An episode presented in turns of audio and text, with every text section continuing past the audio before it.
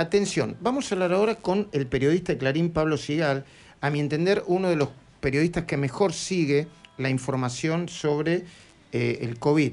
Acaba de publicar una nota eh, titulada Detectan un stock promedio de 2 millones de vacunas sin aplicar en el país de marzo a mayo. Vamos a hablar de esto, pero antes, Gustavo Noriega, con quien voy a compartir la entrevista, nos va a dar datos globales de COVID, dónde está afectando el COVID actualmente y de los 10 países con más muertes por millón en los últimos días, 7 son de América del Sur y uno del Caribe.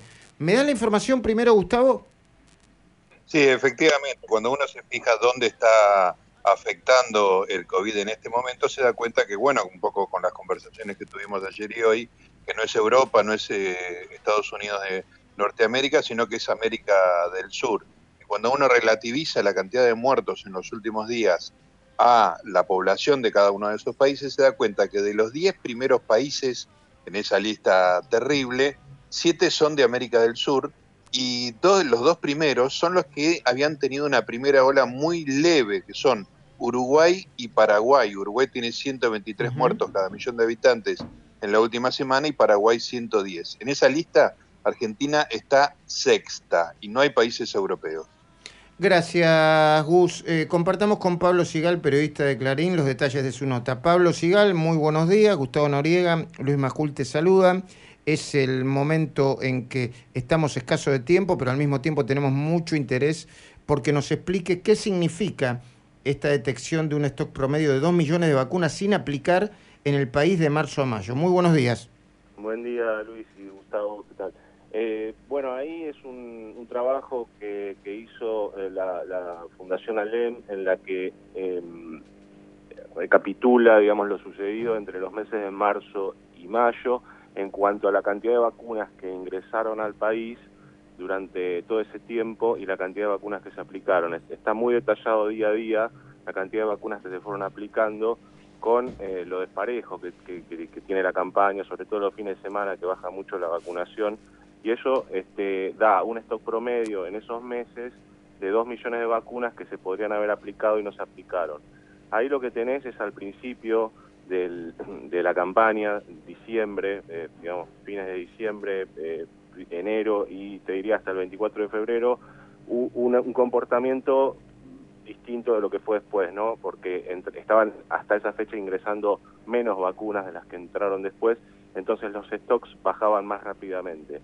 Después empezaron a entrar más vacunas y eh, ahí fue cuando el, stock de vacunas empezó a acumular y empezás a ver en la curva del stock una reducción menor. Y, cuando vuelven a entrar vacunas todavía hay stock, tenés un millón y medio de stock.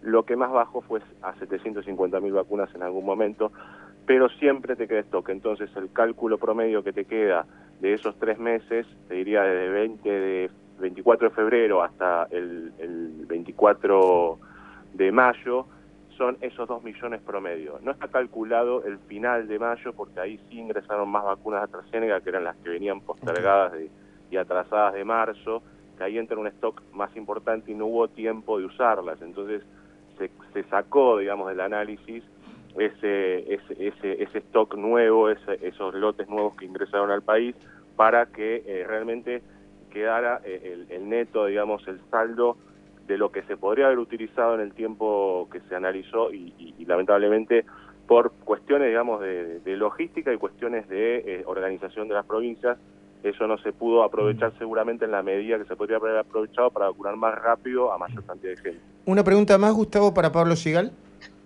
Eh, muy claro esto de las vacunas. Buen día, Pablo. Pero además quería que es una síntesis muy, muy cortita del, artículo que publicaste hoy respecto de la presencialidad de las clases, que me pareció clarísimo y muy, muy bueno.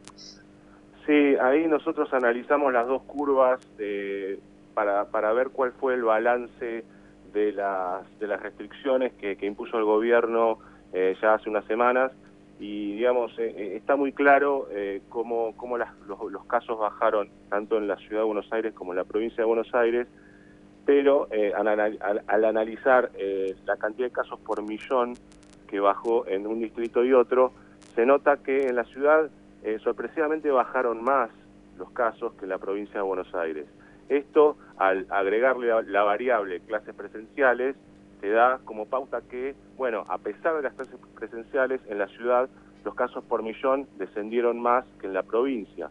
O sea, evidentemente las clases presenciales no son una variable de ajuste que te pueda explicar por qué bajan los casos. Y las clases virtuales evidentemente no te van a este, eh, dar una herramienta para poder bajar los casos, sino que posiblemente haya que buscar en otro lado el, problema, digamos, de que los casos no bajen. Pablo Sigal, periodista de Clarín, muy claro y te vamos a llamar en otro momento, si no te molesta, para hablar más largo y tendido, porque eh, por lo menos desde, desde mi perspectiva sos uno de los periodistas que mejor sigue los datos vinculados con el COVID. Muchas gracias. ¿eh? Luis, gracias. Chao, Gustavo. Chao.